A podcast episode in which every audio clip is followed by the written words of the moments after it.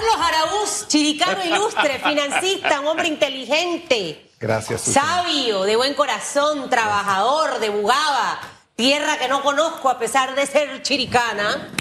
Solamente pasaba por ahí para Pasabas de largo para ir para Tierras Altas. pasaba por ahí para, Claro. para Tierra Alta. Nos ha dicho esta mañana que ambos, Hugo Enrique Famanía y mi persona, en las últimas tres semanas hemos tenido el bonito alborotado. No, es esa mezcla de intelectualidad con la guapura natural. Por alguna razón los últimos días han estado... Gracias, Carlos. Usted Nadie sabe- nos había dicho eso nunca en este programa. Ni siquiera, Ni siquiera. la jefa Soraya Castellano, que de hecho está, Está bien, entrando está- al estudio.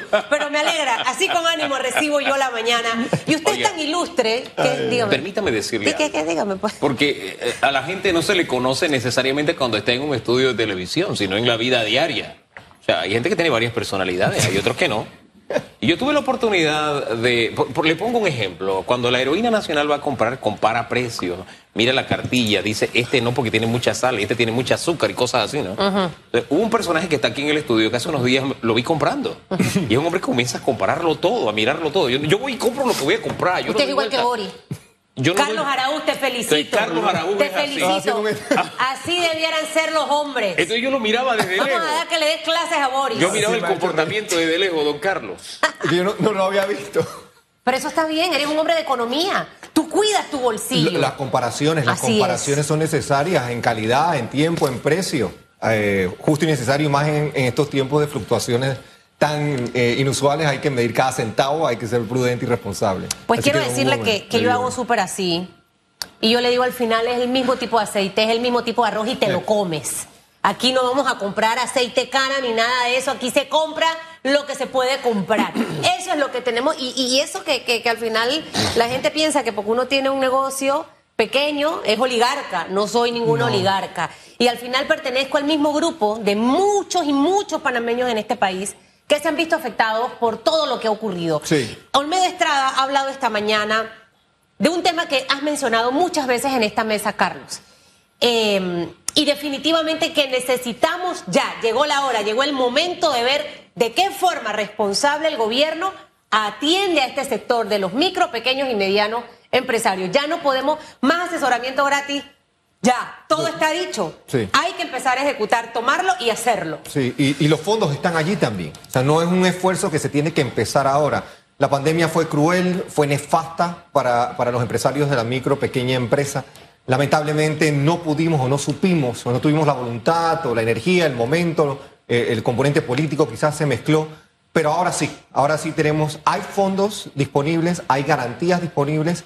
Creo que es cuestión de sentarse con la autoridad de la micro, pequeña, mediana empresa, los bancos estatales, quienes serían los vehículos idóneos para facilitar los fondos, y que el pequeño, mediano empresario se acerque a su banco siempre y cuando cumpla con requisitos y requerimientos. Y aquí hay que recalcar que no podemos pretender que los resultados, los estados financieros auditados, las declaraciones de renta van a ser perfectas y van a estar al día. Han sido tres de los años más difíciles en los últimos quizás 30, 40 años para eh, el pequeño y mediano empresario. ¿Cuánta plata hay eh, ahorita mismo? O sea, porque sabemos de varios programas, pero en total Sí. como un aproximado de lo que pudiera estar disponible para el sector de las pymes, ¿de cuánto dinero estaríamos hablando? Hay que distinguir entre el sector agro, que ya ha recibido apoyo, porque el sector agroindustrial en efecto ha recibido apoyo, y el micro, pequeño, puro. Estamos hablando de 350 a 400 millones de dólares. Pero el problema con eso es que son facilidades crediticias. Tienes que pasar por el proceso, tienes que cumplir con el requerimiento, llenar los formularios, presentar estados financieros. A veces te piden hasta garantías. ¿De dónde el pequeño y mediano empresario va a sacar un te- terreno, eh, eh, eh, Propiedades. apartamentos, propiedades, si no somos acaudalados y no tenemos esa facilidad. Lo que hay que hacer es estructurar un programa, hacer el análisis pertinente, pero que el Estado, en lugar de intervenir para quizás los subsidios famosos que se permean en el tiempo y se quedan con nosotros por años, por décadas a veces, inyectarlo en la economía directamente a través del quien crea trabajo. ¿Quién crea empleo en Panamá? El pequeño y el mediano empresario. ¿Quién es el que paga sus cuotas obreros patronales y mantiene el seguro social andando? El pequeño y el mediano empresario. Entonces, estamos en esa coyuntura en que una garantía estatal, pública, y no hablemos de mucho dinero. eh, eh, eh, yo entiendo que la aspiración de nuevo serían miles de millones de dólares, pero empecemos con planes pilotos de 200, 300 millones de dólares para ir de una u otra forma inyectando el dinero. Si no entra así, nos va a tomar no solo mucho más tiempo, sino que no vamos a poder robustecer la economía. Eh, El tema, don Carlos, es que esta propuesta se ha puesto sobre la mesa, ¿no? Hoy. Es verdad. Tenemos ya, uff, podemos cantarle ya cumpleaños, Sí. más de un cumpleaños, ¿verdad? Sí, sí. Y no cumpleaños feliz. Y a este gobierno le quedan ya 23 meses, menos de 23 meses. Sí. Ya viene la época política. Mientras tanto, el dinero ahí en bóveda y la pequeña y mediana y la microempresa viendo qué hace y cómo hace. Incluso enfrentando propaganda negativa. Yo insisto en este tema, porque cuando usted cierra una vía, usted al que más condena es a la pequeña, a la micro, a la mediana empresa, que es la que genera el mayor volumen de empleo. Es como si nosotros mismos nos estuviéramos a- a- atacando a nosotros mismos, ¿no? Un autoataque. Entonces, ¿qué hacer? ¿Qué, qué mensaje enviar? ¿Ya en qué lenguaje decirlo? Sí. Porque no es una propuesta, se han hecho muchas propuestas para que por fin despegue. Y siempre nos dicen, le hemos entregado. No es lo que has entregado y lo que has hecho, es lo que queda por hacer. Sí. Eh, eh, Esto tendría que venir a través de un mandato ejecutivo, decreto del presidente de la República, y yo creo que en este mismo foro, Javier Carrizo, el gerente general del Banco Nacional de Panamá, ha estado. Tenemos a Juan Melillo en la Caja de Ahorros. Ambos son banqueros de trayectoria, de impecable eh, eh, eh, profesionalidad, profesionalismo en los últimos 10, 15 años. Ambos serían los entes idóneos para poder canalizar por lo menos el acercamiento a los fondos. Ahora bien, el Ministerio de Economía y Finanzas es el que tiene que tramitar la garantía. Tiene que salir del despacho del ministro Héctor Alexander para que se tramite la garantía y que esos dos banqueros, que son muy, muy hábiles, íntegros y astutos, puedan poner el dinero en, eh, eh, eh, a, a- rodar, a circular. O sea, la estructura creo que ya la hemos discutido, la hemos propuesto, creo que, que está allí. eh, La, llamado la- la- la es forma sería sí. el fondo de garantía de, lo que se ha hablado, se tendría que tomar el dinero que está destinado con los préstamos que dio el. Banco Interamericano de Desarrollo o, o- o de dónde saldría ese fondo. Por ejemplo, Olmedo Estrada hablaba de destinar un 10% de lo que produce este sector, entendiendo que el sector de las pymes produce alrededor de 40 mil millones de dólares. Sí, eh, eh, porque, bueno, estamos hablando del setenta y tanto por ciento de- del Producto Interno Bruto, pasa por, por pequeñas y medianas empresas. Y reitero, no es salida de fondos, no, no es que el Estado regala dinero o va a avanzar, es una garantía estatal. En caso tal de que el microempresario o el, pequeño empresario no pudiese cumplir con una obligación, entonces entraría algún tipo de repago de garantía a los bancos. Los bancos tienen fondos para prestar. La liquidez del sistema es robusto. La superintendencia de bancos de la República de Panamá y el señor Amaury Castillo, estoy segurísimo que estarían dispuestos a ser un poco más relajados, a, a ser un poco más eh, eh, eh, humanos, más flexibles y entender que la inyección de capital en este sector es vital.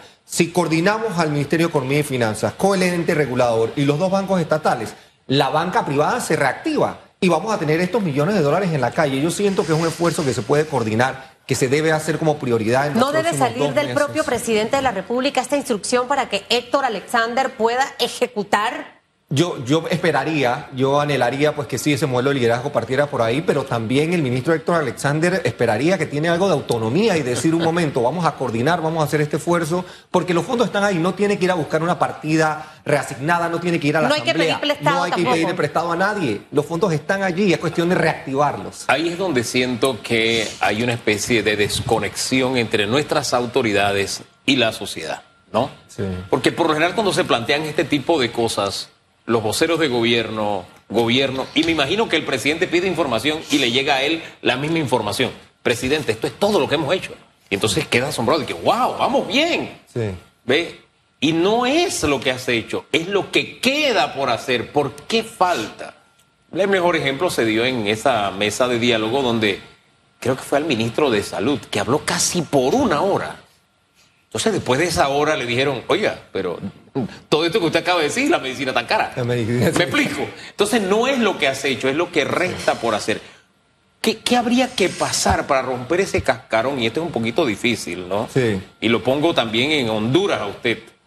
Porque yo siento a veces que esta información no llega a donde debe llegar. Sí. Porque el presidente es un hombre inteligente, un hombre Sí, brillante, es verdad, un hombre de buena voluntad, un hombre trabajador, pero siento que está preso de una información que no le permite ver esa realidad. Sí. Y, yo- y yo puede, y puede comparto. que yo esté equivocado. No, sé. No, no, no, yo, yo, no- yo no. Yo, yo no voy a poner en tela de duda nunca la, el deseo de, de que el panameño que está liderando el país, quien sea que sea esa persona, tiene buenas intenciones. El tema es que a veces en la ejecución o en las consecuencias de algunas de las decisiones que han tomado nuestros gobernantes ha habido una cadena eh, eh, de errores y, y de quizás eh, consejeros que a lo mejor no, no han velado por el interés de las masas, de las mayorías la pequeña y mediana empresa, reitero, y en un presupuesto de 27 mil millones de dólares que acaba de ser pues presentado, sustentado, hacer las asignaciones o los rubros para que este dinero llegue donde tiene que llegar debería ser la priori- prioridad número uno. A la par, obviamente, de educación, salud, seguridad social, que son todos escalones que tenemos que eh, solventar en- en los próximos meses. Vuelvo y reitero, es de vital importancia la inyección de capital en ese rubro, en ese sector. Tenemos de ahora a diciembre. Yo siento que los próximos seis meses son vitales para el despertar, para reactivarnos todos y de ahí sentar entonces también el precedente para lo que viene en 2023. Ya estamos a, hombre, se siente que a segundos de 2023. Y tenemos que arrancar de nuevo un verano que sea libre de COVID, libre de- de todo tipo de, cierres o de alternativas y de agendas escondidas, que, que despierte el turismo. El verano del 2023 es vital para el turismo panameño. Esos cuatro meses tienen que ser exitosos y que siente de nuevo la rueda del crecimiento sostenible en el tiempo. Seguimos siendo un país increíblemente desigual. La ruta quizás, una de ellas, para, para acabar con esa desigualdad es precisamente que el empresario de la pequeña, de la micro, de la mediana empresa, siente el apoyo del Estado, siente el apoyo de la banca y siente el apoyo del consumidor. Viene la eh, segunda partida del decimotercer mes, Sí. viene, viene ahora viene, viene el, el Black Friday, estaba escuchando a Najib Duque, vi- vienen buenas cosas, hay que eh, llenarnos de esperanza, pero tienen que ir de la mano de ejecución estatal que sea relevante, no solo el subsidio, no solo la dádiva o el regalo, ¿Hasta sino cuándo el que crea tenemos tiempo para esto? Porque es, es como que Sí. yo tengo déjà vu escuchándote, Sí, ¿no? ya, ya, sí. Entonces ya como que necesito ponerle un deadline al gobierno. O sea, ¿hasta cuándo este sector, wow, ha sido duro? Muy duro, Yo ya. no sé hasta cuándo va a aguantar. Y han desaparecido muchas empresas, miles de empresas han desaparecido, miles de plazas de empleo. Seguimos, de nuevo, tenemos a 350 mil, 360 mil personas todavía en el Vale Digital que ha sido extendido una y otra vez. Esto va en línea con una estrategia, con una planificación. El reactivar la pequeña empresa va de la mano entonces de eliminar el Vale Digital poco a poco para que esas personas salgan del subsidio y se reintegren al trabajo. Y, y ese es de pronto, esa de pronto es la prueba más fehaciente. Si tienes a más de un cuarto de millón de personas por creces Sí. e- en el Vale Digital, implica que lo que estás haciendo no está generando la oportunidad de empleo para esa cantidad de personas. Entonces, más que un éxito decir que le estás dando ese vale, Sí. tienes que analizar es, oye, hay algo que estoy haciendo, tengo que reorientar mis ideas, tengo que eh, enfocar mi trabajo en otra área porque a esa gente yo no le he conseguido trabajo, no he generado las condiciones para que ellos puedan, en vez de recibir el pez, ganárselo, pescar. Sí, tenemos, tenemos que ya apagar el aplauso y el reconocimiento solo por crecer económicamente. Tenemos que, crecer en progreso social, tenemos que, crecer en esos indicadores que alimentan esperanza, no necesariamente por el regalo, por el mantenimiento, el subsidio o, o- las dádivas temporales, que deben ser temporales. Tenemos que aspirar a crecer de nuevo hacia una eliminación total o lo más rápido posible de la desigualdad, que es la que crea esos bolsones entonces de in- inestabilidad social, de, la fibra, esa de la tela social que se va desmembrando y se va descosiendo frente a nuestros ojos. Y la manera de hacerlo de nuevo es aplaudiendo la dignidad del panameño. El panameño es- eh, le sobra tesón, le sobran ganas, nos lo encontramos en las calles todos los días, cada vez que, salimos y vemos al hombre eh, sudando en el semáforo y vemos a la mujer, de nuevo, el rol que juega la mujer, que muchas veces se menosprecia. La mujer es, el- es motor de su familia, de su casa, de trabajo. Enfoquémonos quizás encontrar ese rol que la empresaria ha venido jugando, la mujer, Sí. y alimentar entonces facilidades crediticias económicas para que ella también cree más trabajo dignamente. Entonces sí tenemos los elementos, tenemos las avenidas, tenemos los vehículos y las ganas. Porque fíjense, a propósito de la mujer, cuando veía esa meditación del Papa que compartí con Susan, y, y yo no tengo anteojera de verdad religiosa, yo no soy religioso, Yo leo, busco, eh, no importa de dónde venga, yo tomo lo bueno, desecho lo malo. Me encantó el mensaje. Porque enseguida pensé en esto. Ocho de cada diez empleos, más de ocho de cada diez empleos lo genera la pequeña y mediana empresa. Sí. Pero de esa pequeña y mediana empresa, más del 60% está en manos de mujeres. Imagínate. Imagínate, más Sí. del 60%. Y yo soy padre de mujeres. Sí. Soy abuelo de nietas.